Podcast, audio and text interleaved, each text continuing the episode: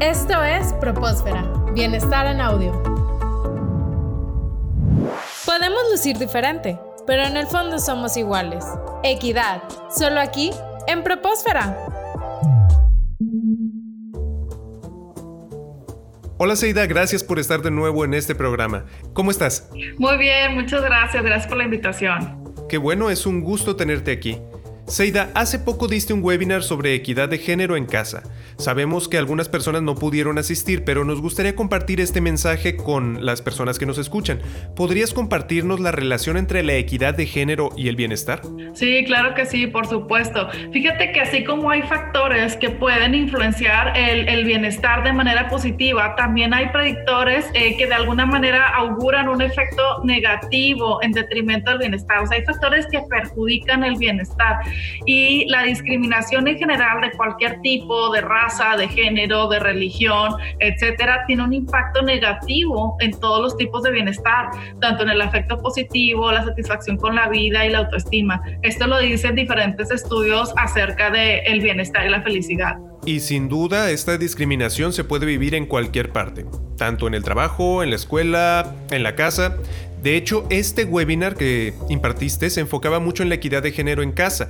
Es muy frecuente que a veces asignemos ciertas tareas a ciertas personas basadas en su sexo, en su género, pero ¿qué podemos hacer? ¿Qué podemos hacer para tener una mayor equidad de género y que todos tengamos una carga igualitaria de tareas, que todos nos sintamos apreciados y con ese respeto que todos tenemos que tener. Así es, fíjate que eh, la discriminación por género, el problema es que es muy sutil y es casi invisible y a veces pensamos, yo discriminar en mi casa, por supuesto que no, este, pero hay muchas cosas, algunas sutiles y algunas muy evidentes, este, que perpetúan la discriminación y ello tiene un efecto negativo en el bienestar, como mencionamos hace un momento. Entonces, ¿qué recomendaciones podría darles yo para fomentar la equidad y con ello fomentar también, impactar de manera positiva nuestro bienestar.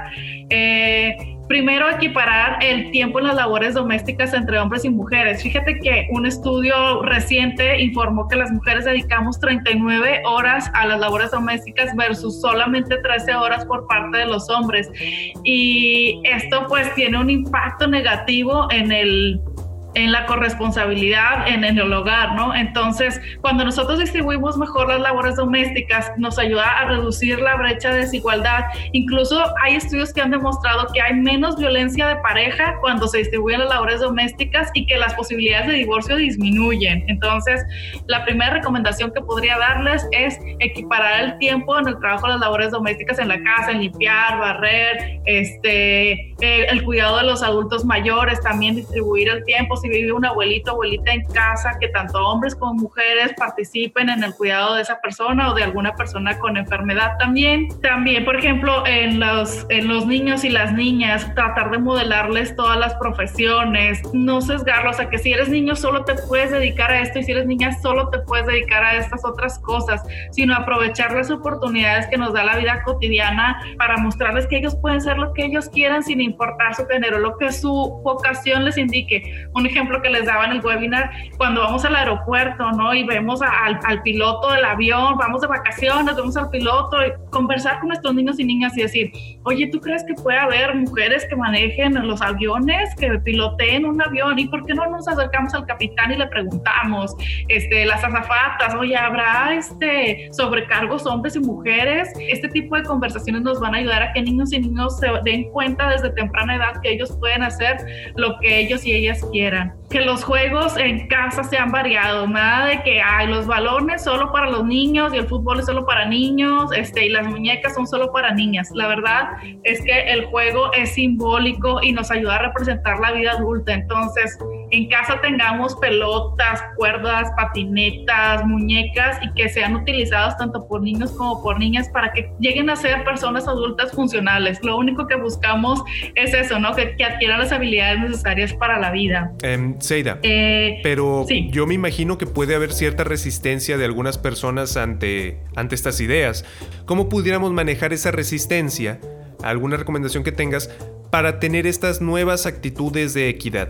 Pues yo les invitaría a preguntarse qué es lo peor que puede pasar. Muchas veces hay ciertos prejuicios que nosotros como personas adultas tenemos acerca de lo que pueden llegar a ser o no y la verdad es que los niños y niñas o los hijos e hijas son tan libres y no tienen todavía todos estos estereotipos y prejuicios que nosotros los adultos cargamos. Entonces yo les invito a preguntarse por qué pienso así, cuál es mi mayor temor, o sea, qué es lo peor que puede pasar, que sean adultos funcionales que podamos disminuir las posibilidades de divorcio si distribuimos las labores domésticas, que es lo peor que puede pasar, y al contrario, enfocarnos a que fomentar la equidad en casa va a impactar de manera positiva nuestro bienestar, como mencionaba al principio de esta entrevista. Inclusive hay ciertas actitudes que nosotros tenemos en nuestra manera de hablar, desde el lenguaje, desde las palabras que usamos, pero ¿qué te parece si vemos este tema en el siguiente segmento? Claro que sí, por supuesto.